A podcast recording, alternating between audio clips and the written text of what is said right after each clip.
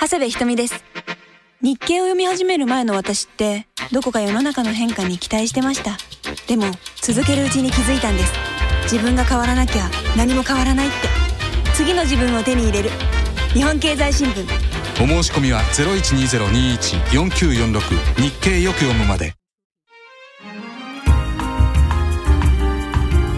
日本経済新聞ポッドキャスト長谷部瞳は日系1年生。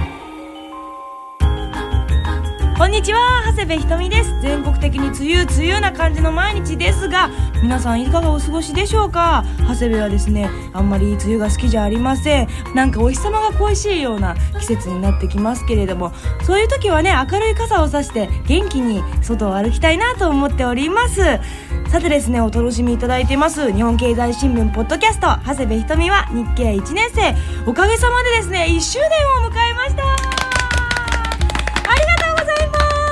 この1年ですねいろんなことがありました。東証にロケに行ったりとか公開録音に行ったりとかあと雑誌に取り上げていただいたりとかあとですね日一本が発売したりとかこれからも頑張っていきたいと思います。実はですね日一本を雑誌で褒めてくださった方がいるんです。週刊ダイヤモンドさんの書評のページですね。目利きのお気に入りというコーナーなんですけれども日経1年生を褒めてくださっているんですよ。例えば株と証券の違いはどこにあると聞かれ厳密に答えられる人はどのぐらいいるでしょうか？実に本質的な疑問で思わずえっと考え込んでしまいました。と書いてくださっているんです。実はですねこちら丸善丸の内本店のあの公開録音をやったオアゾの書店なんですけれどもその方が書いてくださっています。本当にありがとうございます。その他にもですねポッドキャストの新刊 JP の方もあの取り上げてくださっています。ありがとうございます。そしてですねなんと第4釣りが決定いたしました日一本。やった!この前第3釣りっていうことをお伝えしたんですけれどもついに4釣りが決定いたしました。2年目も新たな気持ちで頑張っていきたいと思います。日本経済新聞ポッドキャスト長谷部ひとみは日経1年生。最後までよろしくね。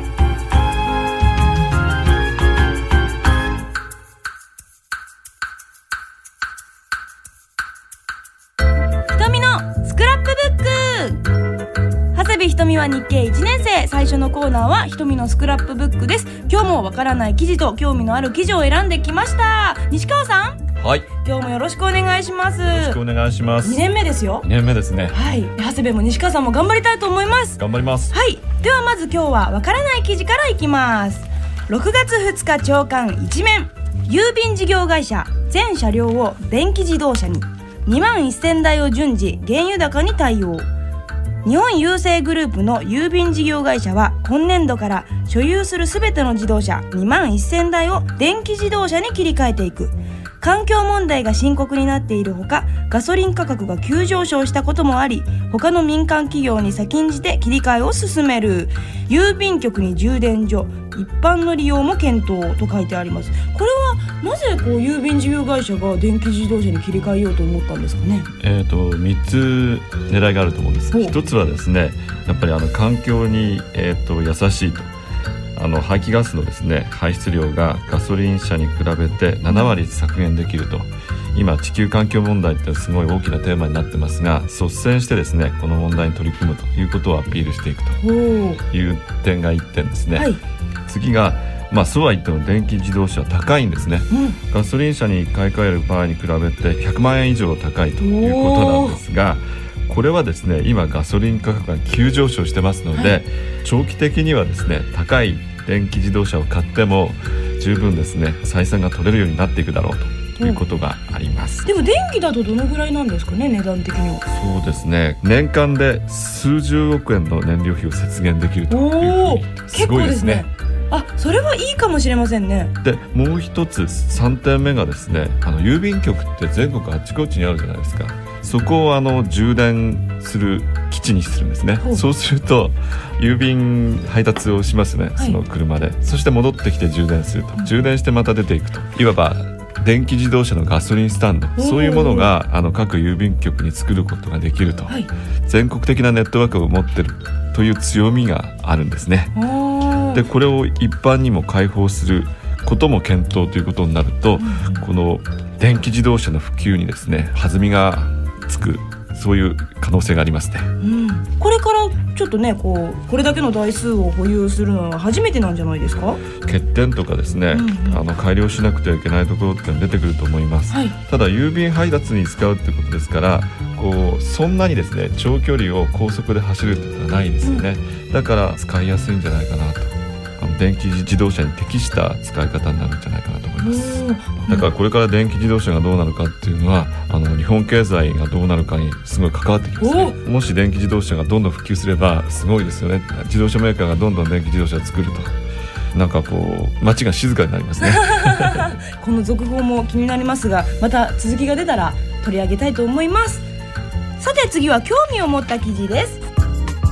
6月3日朝刊の企業一面伊藤忠食品とエキサイトネットに食品倉庫。まず1500品目消費者向け促進。食品卸大手の伊藤忠食品とポータルサイト運営のエキサイトは共同で食品のデータベースのサイトを立ち上げる。掲載した情報を個人のブログやスーパーの通販サイトなどに貼り付けてもらい消費者への販売につなげる。大手食品卸がネット事業者とこの種のサイトを立ち上げるのは珍しい。はい。なかなか珍しいんじゃないかなと思ったんですけれども、はい。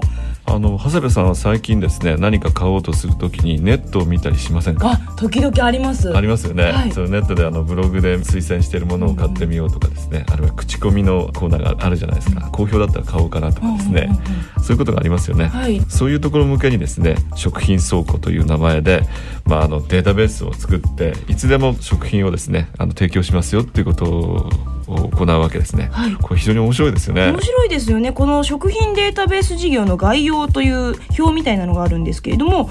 えー、と食品情報の流れ方ですね。あ最初に食品メーカーから伊藤忠食品にデータがいってそれで伊藤忠食品がこの共同サイトにあの情報を流すと。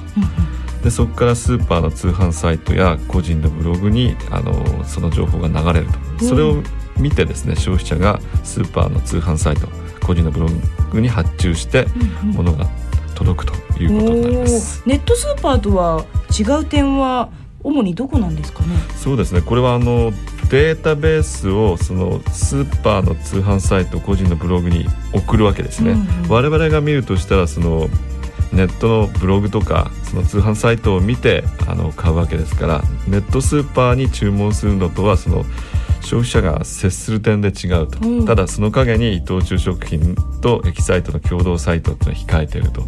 そういうところが違うと思います。うんでも使いやすさとしては消費者的にはネットスーパーと同じぐらい使いやすそうですけれども。そうですね。ただこのデータベースはですね1500品目を揃えてさらにあの無添加低農薬の生鮮品なども加えて1800品目繰り増やす。おー。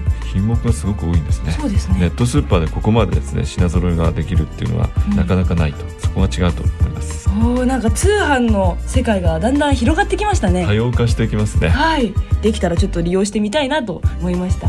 今日の記事はですね6月2日と3日の朝刊に載っておりますので皆さんぜひ読んでみてください。さあこの記事もスクラップブックに貼っていきたいと思いますこの後は西川さん教えてです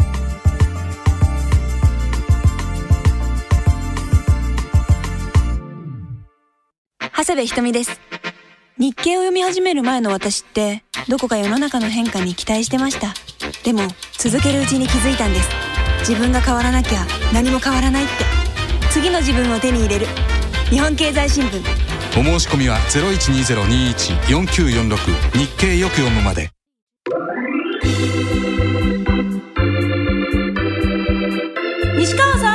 えて。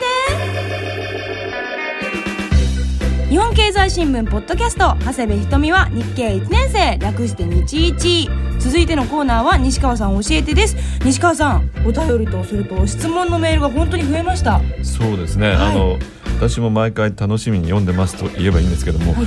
この質問がですね非常にこう難しくかつポイントをついていてですね、はい。こうこちらがタジタジとなってしまうと。はい私もメールを見てあそれね。そういえば気づかなかったっていうことが時々メールを見てあるんですけれども最初はですね、日経1年生になったよという方のお便りからです、えーペンネームなべさんからいただきました。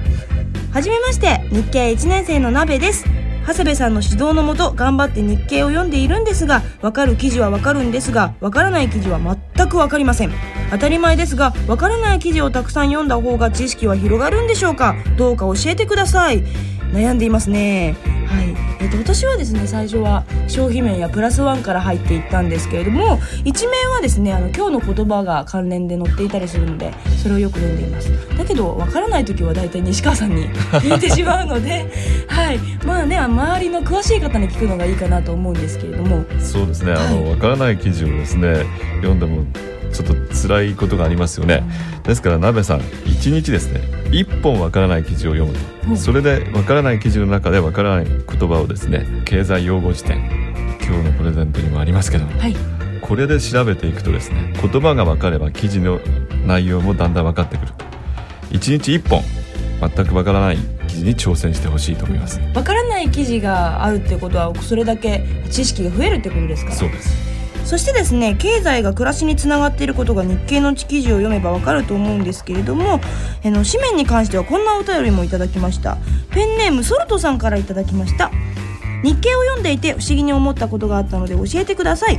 株価がずらーっと並んだ紙面。A や A プラス B や C いろんなアルファベットが企業名の横に並んでいますよね。あれはどのような意味合いがあって株取引を行っている人たちにとってどのようなメリットデメリットがあるんでしょうか？声の素敵な西川さん教えてください。はーい。はい。多分ですね、はい。えーソルトさんが指摘されてるのはこの株式欄のあの社名の頭についてるですね、はい。A とか B とかそういうあの記号だと思うんですが、はい。これはですねその日経新聞に必ずあ株式欄の見方というですねコーナーがあるんですそれを見ていただくとですねこの A とか B とかそういうものは売買単位。例えば100株で取引するものは A と。1株ごとに取引できるものは B とうん。そういうふうにですね決まっていまして、うん。その ABC というのはこの例えば黒田電機は A ですよと。A ってことはっていうことは100 100株株単位で取引しますと。あじゃあ50株は買えなんいなですね。い。最低でも100株から買わなきゃいけない企業ってことなんですね。ではじゃあ B は？B は1株で大丈夫。これ JR 東日本とか JR 西日本とか株価が高い企業なんかはそうですよね。あですからこの売買単位のことをですね指摘されてるんだと思いますが、うん。もう一つですね格付けというのがあるんです。これはですね株式ではなくて債券についてるんですけども債券がですねどれくらい確実にですね管理払いしてくれるかということをですね判定して記号でランク付けするんです。ですから格付けってことは評価みたいな評価です。ねそうそうです。ですから一番いいのがトリプル A というですね、あの A が3つついたすっごい債良さそ非常に安全だと。ううんうん。で AA そして A トリプル B ダブル BB とだんだん信用度が下がっていくというふうになってます。で株価についてみるとこの株価自体がですねその信用度というかですねまあ格付けみたいなもので株価の高い企業っていうのはまあいい企業ですね、うんうん。あの長谷部景気店も利益をどんどん出すと株価が上がっていくと。石川モータースは赤字ばっかりだから株価がどんどん下がっていくと。そういうことになります。はい。ただあの格付けがですね例えば西川モータースと A からですね一気に C まで落ちたということになるとね。何かあったのかってそうですね。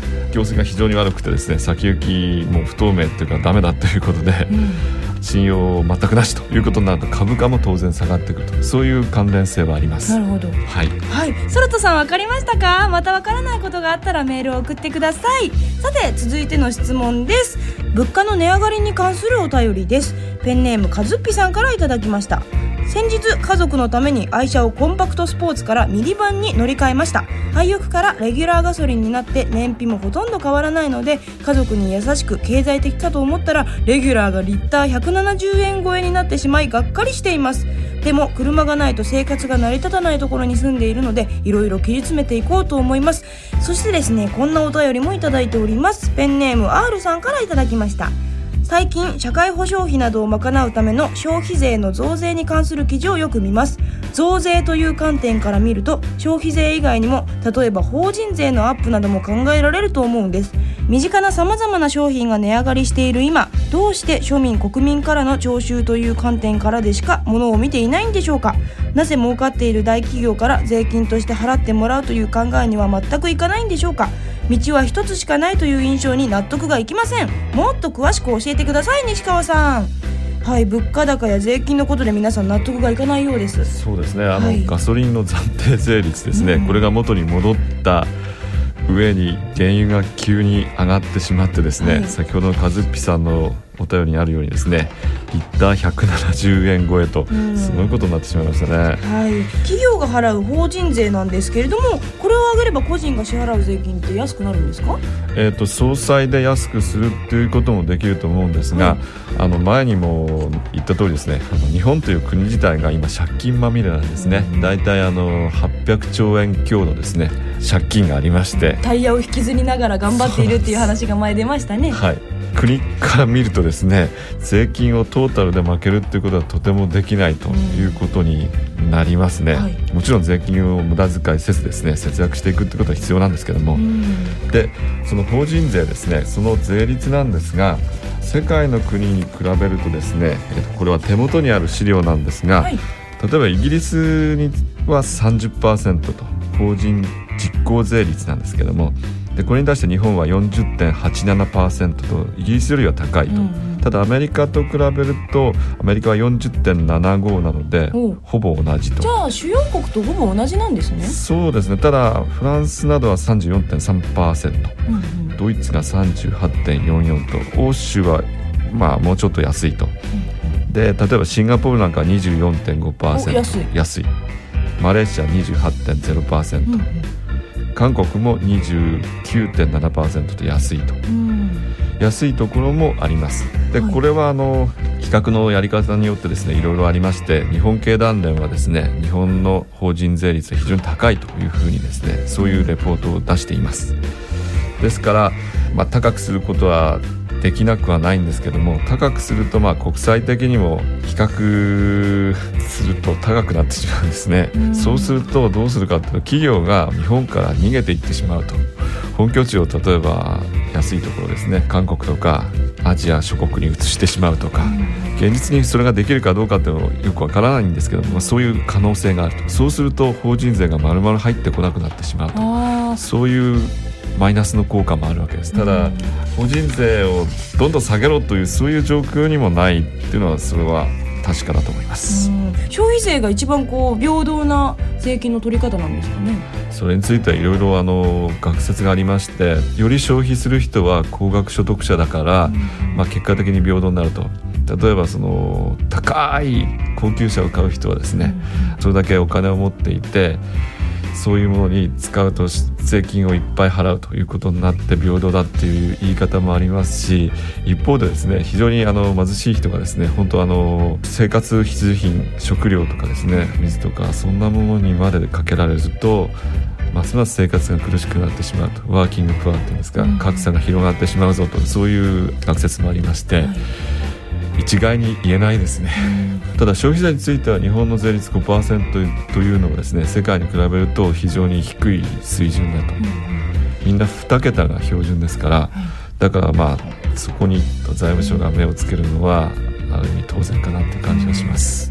そういえばですね去年参議院選挙で自民党が大敗して安倍総理が辞任して政治の動きでもいろんな面から経済の動きを勉強したんですけれどもこんな質問も来ています。ペンネームちゃちゃさんからいただきました。来年の5月から裁判員制度が始まりますが過去の新聞記事を読むと裁判員に選ばれたとしても積極的に参加しようという人はあまりいないように思います。そこで会社員の方が裁判員に選ばれた場合に仕事を休まなければいけませんが裁判員制度が始まった後で経済に与える影響というのは何かあるんでしょうか？例えばトヨタ自動車では裁判員休暇制度を導入して積極的に裁判員に参加しやすくすることを決めているようですがこのような場合には社会的な貢献をしているとして株価が上がったりするもんなんでしょうか？教えてください。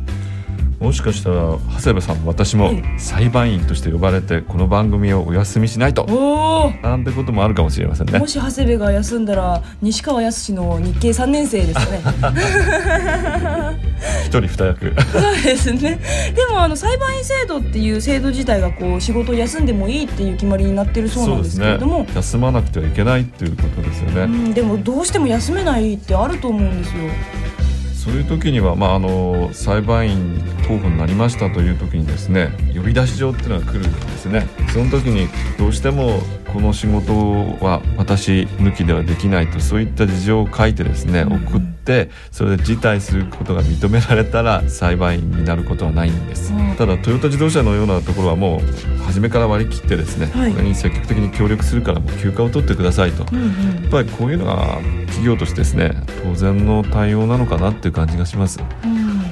っぱりまああの裁判員制度っていうのは裁判をもっと身近にしていこうと我々の感覚をですね裁判の判決にですね入れていこうということが重要な制度改革なのでうまくこう回っていくようになってほしいなというふうに思います。裁判はこう社会的なお仕事ですけれどもそこで休暇を与えるってことがこう会社のイメージアップにつながったりもするんですかね？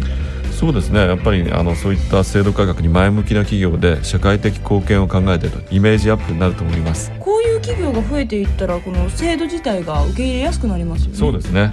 多分こういった動きはですね今後どんどん続いていくと思います、うん最初にやるのが重要なんですよ。あじゃあトヨタはこう先駆けすごいってですね。いう的な、イメージアップになると思います。ただ株価が上がったりするんですかね。そこまでいくかなって株価はもう少し業績とかですね。うん。今後のあの経営環境とかそういうものが反映されるのでこれだけで上がるってことはないんじゃないかと思います。裁判員制度は来年の5月21日からスタートなんですけれどもさてですね今日は他にもいろいろな方から質問のお便りをいただいておりますアルバさんからは日本が抱える借金についてのお便り。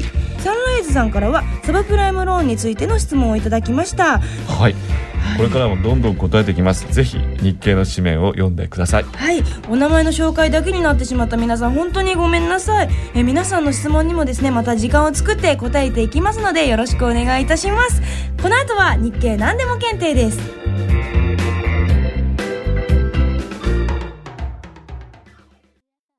長谷部ひとみです。日経を読み始める前の私って、どこか世の中の変化に期待してました。でも、続けるうちに気づいたんです。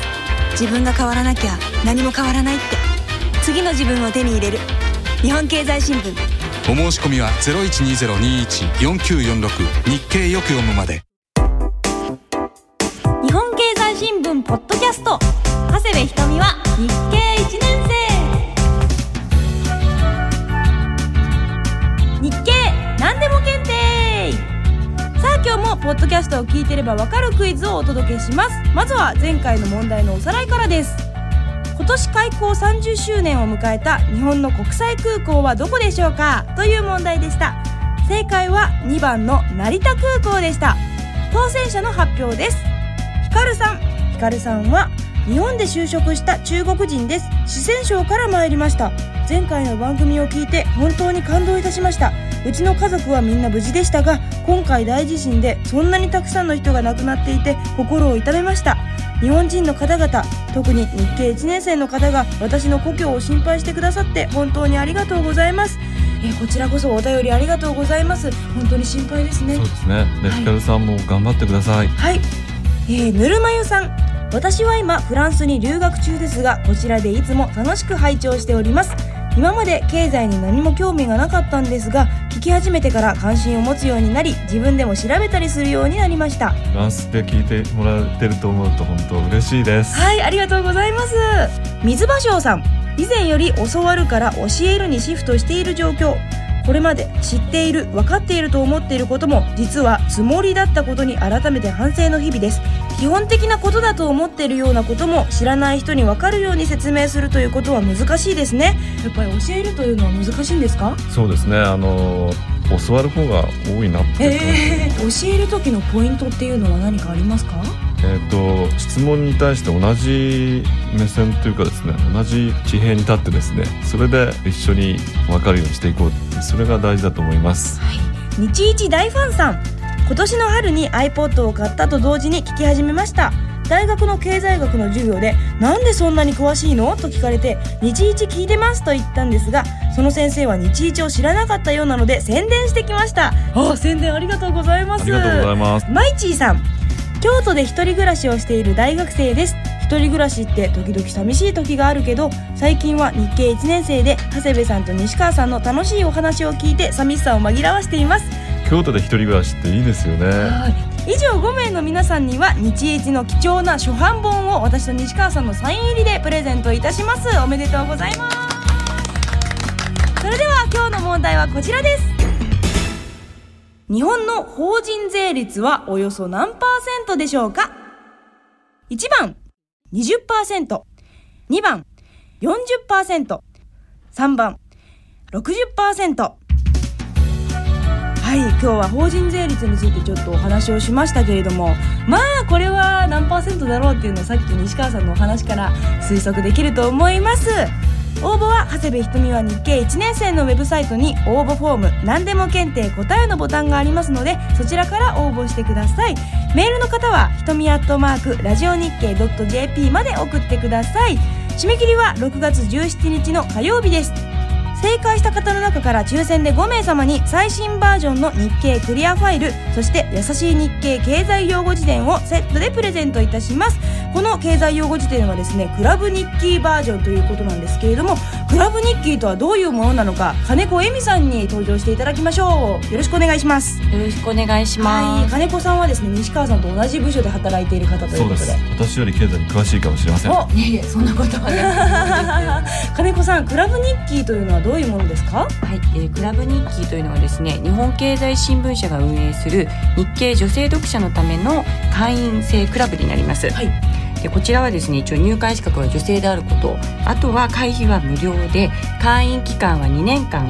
でこの間に会員専用のサイトを使っていただいたり会員限定のイベントにご招待したり毎週月曜日の夕刊に「日記の大疑問」というコラムを連載しておりましてこちらの方に実名で出演していただくこともあるような会員制のクラブです。女性に嬉しい会員制ですか？そうですね。はいこの優しい日経経済用語辞典なんですけれどもどういった本ですか？はいこれはですね用語辞典ですので辞書のような形で皆さんに使っていただけると思うんですけれども、はい、え日経に出てきたちょっとわからないないなという言葉今日の法人税率なんかもこちらの方にちゃんと掲載されてますのでわからない言葉にぶつかったらこちらをちょっとまずは見ていただいてそれからあの長谷部さんや西川さんに質問していただけたらと 思っております。わからない記事を読むときに横に置いといてですねわっと調べるとですね、うん、分かってきます。これがあれば日経1年生ももっと聞きやすくなるかなという感じです。ポッドキャストと合わせて使っていただければと思います。はい。よろしくお願いします。ということで今週は最新バージョンの日経クリアファイルと優しい日経経済用語辞典クラブ日記バージョンをセットでプレゼントいたします。日経何でも検定皆さんの参加お待ちしてます。ここで日本経済新聞社からのお知らせです。ただいま日経では日経就職サクセスキャンペーンを実施中です日経を読んでこのポッドキャストを聞いて就活を成功させようということで今就活を頑張っている大学生の皆さんのためにこのポッドキャスト長谷部ひとみは日経1年生のホームページに日経就職サクセスキャンペーンというリンクボタンをつけました。このリンクボタンから日経を3ヶ月以上お申し込みの方には通常の日経就職サクセスパックに加えてなんと日経1年生限定長谷部ひとみのサイン入りクリアファイルをセットでプレゼントします。それとポッドキャスト長谷部ひとみは日経1年生のフリーダイヤル0120-21-4934 0120-21の4934日経をよく見ようからでも長谷部ひとみのサイン入りクリアファイルを差し上げます。日経を申し込むんだったらぜひこのホームページのボタンかこのフリーダイヤルから申し込んでください。私のクリアファイルがもらえちゃいますよ。就職活動中の皆さん日経を読んでポッドキャストを聞いてこれからも就活頑張ってくださいね。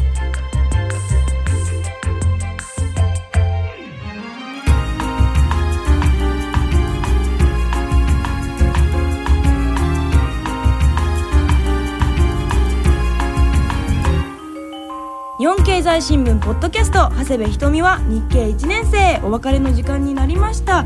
おかげさまでですね1周年ということでメールにはですね質問の他にも日一の活用法ということでいっぱいメールをいただいております。えペンネームポンポコたぬきさんからいただきました。西川さんの記事の背景解説が分かりやすく新聞の内容をより深く理解でき助かります。今では日経新聞を自分の興味のある分野だけではなくより幅広く読み込むようになりました。ありがとうございます。そしてですね好き好きカフェさんからもいただきました。この度転職に成功しキャリアアップすることができました。以前日一増刊号で山野さんの就活アドバイスがとても参考になりました。ありがとうございます。そしてですね地下鉄ラーメンさんからもいただきました。ポッドキャストのおかげで分かったつもりでいた経済の出来事が実はまだまだ分かっていなかったということがありそれに気づかせてくれたポッドキャストには本当に感謝しています。もう一通ですねこんな嬉しいお便りが来ています、はい。コンコルドさん。はい。私の日経紙面と日一の活用法としては情報の幅が広い新聞記事に何にでも疑問を持つことです日一でひとみさんと西川さんちょっと恥ずかしいですね。がやり取りされているようにまた人に分かりやすく解説できるくらいに調べる癖をつけることです。ちなみに金子さんは日一をどういうふうに活用していますか？はい、えー、とこちらを聞いてまた改めてわからないと思ってたことが浮かび上がってきたりとかしてあのむしろすごく自分でわからないままで通り過ぎなくてよかったなって思ったりすることがいくつかありました。はい、他にもですねたくさんお便りをいただいています。時間の都合でですねご紹介できなかった皆さん本当にごめんなさい。でもですね全部読ませていただいております。皆さんのお便りで支えられている日経1年生ですけれども2年目もよろしくお願いいたします。よろしくお願いします。はいさて日本経済新聞ポッドキャスト長谷部ひとみは日経1年生。次の更新は6月26日の木曜日です。お相手はいつも1年生の気持ちを忘れずに長谷部ひとみと私も同じく日経3年生の気持ちを忘れずにの西川康でした。そしてえー私も日一で頑張って勉強します金子恵美でした。それでは皆さんまた次回お会いしましょう。バイバイ。バイバ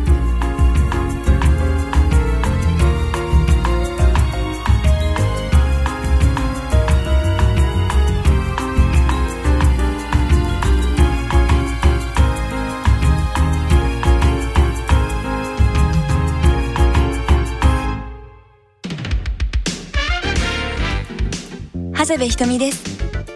小さな頃から心のどこかで積極的な人に憧れていました。自信を持って意見を言える人。人をまとめることができる人。そういう人たちって何が違うのかなって。日本経済新聞を読むようになって理由が少し分かってきた気がするんです。自分から積極的に世の中を知ろうとするといろんなことに興味が湧いてきてすごくポジティブになれる。